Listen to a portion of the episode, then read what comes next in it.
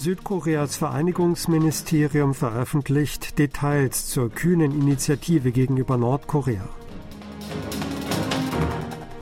Nordkorea bezeichnet sich als Atomwaffenstaat mit stärkster Interkontinentalrakete der Welt.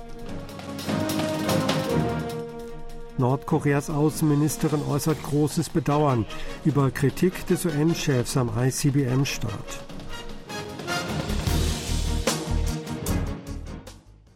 Das südkoreanische Vereinigungsministerium hat am Montag das Ziel und den Grundsatz für die Umsetzung der sogenannten kühnen Initiative der Roadmap der Nordkorea-Politik der Regierung vorgelegt. Das Ressort teilte mit, mit einer atomwaffenfreien koreanischen Halbinsel des Friedens und Wohlstands als Vision ein Umfeld schaffen zu wollen, in dem Nordkorea sich selbst zur Rückkehr zu den Verhandlungen über die Denuklearisierung entscheiden könne. Hierfür wolle Südkorea auf der Grundlage des soliden Bündnisses mit den USA keine bewaffnete Provokation dulden. In den innerkoreanischen Beziehungen wolle das Land eine auf Gegenseitigkeit beruhende wechselseitige Struktur schaffen, dabei solle der Dialog als Grundsatz dienen, hieß es. Das Ministerium legte auch das Prinzip vor, keine Wiedervereinigung durch Absorption anzustreben und zugleich gemeinsam mit der internationalen Gemeinschaft ein Fundament für die Wiedervereinigung aufzubauen. Das Ministerium präsentierte auch den Plan, einen Abbau der militärischen Spannungen und die militärische Vertrauensbildung zwischen Süd- und Nordkorea zu verwirklichen, um in der Phase einer vollständigen Denuklearisierung eine Rüstungskontrolle anzustreben. Die Regierung wolle auch schon vor der Denuklearisierung einen innerkoreanischen Austausch auf den Gebieten Rundfunk, Presse und Kommunikation anstreben, um die nationale Homogenität wiederherzustellen. Sie wolle humanitäre Angelegenheiten wie die Frage der getrennten Familien aktiv angehen, hieß es weiter. Nordkorea hat sich als Atomwaffenstaat bezeichnet, der zudem über die stärkste Interkontinentalrakete ICBM der Welt verfügt. Das Organ der Arbeiterpartei Rodong Shinmun schrieb am Sonntag, dass der 18. November 2022 ein historischer Tag gewesen sei. Der Test der Hasong 17 habe gezeigt, dass Nordkorea ein Atomwaffenstaat sei, der über die stärkste ICBM in der Welt verfüge. Pyongyang werde die atomare Bewaffnung niemals aufgeben, solange die USA ihre feindselige Politik gegenüber Nordkorea nicht aufgeben, schrieb die Zeitung weiter. Der Titel als Atomwaffenstaat mit der stärksten ICBM bedeute, dass ein Präventivschlag kein ausschließlich den USA vorbehaltenes Recht sei. Nordkorea sei ein Atomwaffenstaat, der in der Lage sei, der nuklearen Hegemonie der USA standzuhalten, hieß es weiter. In dem Bericht kündigte Nordkorea außerdem eine weitere atomare Aufrüstung an. Nuklearwaffen seien ein wertvolles und mächtiges Schwert, mit dem der Frieden für künftige Generationen geschützt werden könne, hieß es. Nordkoreas Außenministerin hat großes Bedauern darüber geäußert, dass der Generalsekretär der Vereinten Nationen, Antonio Guterres, den jüngsten Test einer Interkontinentalrakete durch das Land verurteilt hatte. Laut einem Bericht der nordkoreanischen Nachrichtenagentur KCNA am Montag sagte Außenministerin Chesoni in einer Stellungnahme, sie drücke starkes Bedauern aus, dass der UN-Generalsekretär eine sehr beklagenswerte Haltung eingenommen habe. Sie warf dem UN-Chef vor, den Zweck und die Grundsätze der UN-Charta sowie den eigentlichen Auftrag vergessen zu haben, nämlich die Wahrung von Unparteilichkeit, Objektivität und Billigkeit in allen Angelegenheiten. Che kritisierte, dass UN-Generalsekretär Guterres Nordkoreas rechtmäßige und gerechte Ausübung des Rechts auf Selbstverteidigung gegen die schwerwiegende militärische Bedrohung aus den USA am 18. November erneut als Provokation verurteilt habe. Sie habe in letzter Zeit den UN-Generalsekretär oftmals für ein Mitglied des Weißen Hauses oder des Außenministeriums der USA gehalten, hieß es. Das nordkoreanische Staatsfernsehen KCTV hat den zweiten Tag in Folge Fotos einer Tochter von Machthaber Kim Jong-un veröffentlicht. KCTV berichtet am Sonntag, wie Kim und seine Tochter den Start der ballistischen Interkontinentalrakete vom Typ Hwasong 17 am letzten Freitag vor Ort verfolgt hätten. Es wurden mehrere Fotos veröffentlicht, die im Zuge der ersten Berichterstattung über den Test am Samstag nicht veröffentlicht worden waren. Eine Aufnahme zeigt Kim, wie er seine Tochter von hinten umarmte, während er den ICBM-Start auf einem Bildschirm beobachtete.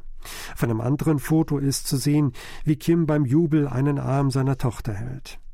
Wie verlautete, wurde Kim in den Jahren 2010, 2013 und 2017 Vater. Die diesmal gezeigte Tochter wird als sein zweites Kind, Kim Ju-ae, vermutet, das im Jahr 2013 geboren wurde. Südkorea hat in den ersten 20 Tagen dieses Monats einen kräftigen Exporteinbruch erlitten. Nach Angaben des Zollamts am Montag belief sich das Exportvolumen vom 1. bis 20. November auf 33,2 Milliarden Dollar. Das entspricht einem Rückgang von 16,7 Prozent gegenüber dem Vorjahreszeitraum.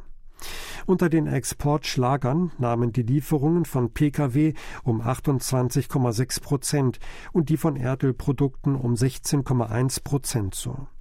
Demgegenüber gingen die Ausfuhren von Halbleitern, drahtlosen Kommunikationsgeräten und Präzisionsmaschinen um mehr als 20 Prozent zurück.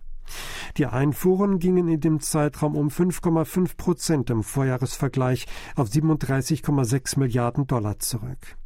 Im laufenden Jahr wurde bis zum 20. November ein Defizit in Höhe von 39,96 Milliarden Dollar in der Handelsbilanz verzeichnet. Im selben Vorjahreszeitraum hatte Südkorea einen Überschuss in Höhe von 26,78 Milliarden Dollar erzielt. Samsung Electronics ist in einer jährlich ermittelten Rangliste der wertvollsten Marken der Welt zum ersten Mal an die Spitze gelangt. Nach Branchenangaben am Sonntag landete Samsung in den vom globalen Meinungsforschungsinstitut YouGov veröffentlichten Global Best Brand Rankings 2022 mit 127 Punkten auf Platz 1. Der koreanische Elektronikriese hat im Jahr 2017 den vierten Platz belegt und sich 2018 auf den dritten Platz verbessert. Nachdem Samsung 2019 und 2020 wieder an vierter Stelle gelegen hatte, konnte die Firma letztes Jahr auf Platz zwei vorrücken und verdrängte dieses Jahr Google vom Spitzenplatz. Google rutschte mit 106 Punkten auf Platz 2 ab. Dahinter folgten YouTube, Netflix und Shopee, ein singapurischer Online-Marktplatz. Südkorea hat inmitten eines verlangsamten Aufwärtstrends beim Corona-Infektionsgeschehen über 20.000 Neuinfektionen gemeldet. Nach Angaben der Behörde für Krankheitskontrolle und Prävention am Montag wurden mit Stand 0 Uhr 23.091 Neuansteckungen bestätigt. Die Zahl der Neuinfektionen hat sich gegenüber dem Vortag fast halbiert. Verglichen mit der Vorwoche waren es 660 weniger. Am Montag wurden 35 neue Todesfälle im Zusammenhang mit dem Virus gemeldet. Bislang wurden insgesamt 30.066 Todesfälle registriert. Die Sterberate liegt bei 0,11 Prozent. Der Sänger Jungkook von der südkoreanischen Popgruppe BTS ist bei der Eröffnungsfeier der Fußballweltmeisterschaft in Katar aufgetreten. Das jüngste Mitglied der Gruppe präsentierte am Sonntag vor 60.000 Zuschauern im Stadion Al-Bayt in Al-Khor seine neue Solo-Single Dreamers.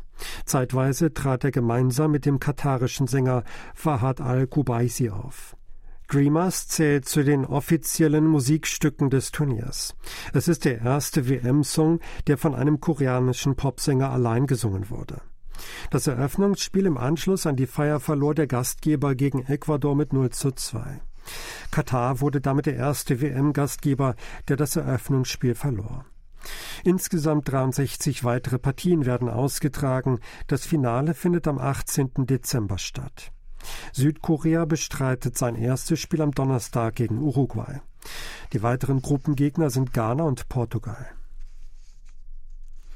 Die Convenience Store Kette CU will ihre landesweit etwa 16.000 Läden mit automatisierten externen Defibrillatoren ausstatten. In Kooperation mit dem Sicherheitsunternehmen S1 will CU zuerst die von der Firma direkt betriebenen Läden in den Ballungsgebieten in der Hauptstadtregion mit solchen Geräten ausstatten und später alle Filialen im Land. Experten von S1 werden regelmäßig die betreffenden Läden besuchen, um die Geräte auf ihre Funktionstüchtigkeit hin zu überprüfen. Sie werden zudem die Ladeninhaber und Mitarbeiter im Umgang mit dem Gerät schulen und die Herz-Lungen-Wiederbelebung erklären. CU äußerte die Erwartung, dass das Vorhandensein von Defibrillatoren in Convenience Shops mit einem landesweiten Netzwerk die erste Hilfe auch in Gebieten erleichtern würde, in denen es keine medizinische Einrichtung gibt und die für Rettungskräfte schwer zugänglich sind. Convenience Stores könnten als Sicherheitsplattform fungieren, hieß es. Sie hörten aktuelle Meldungen aus Seoul, gesprochen von Sebastian Ratzer.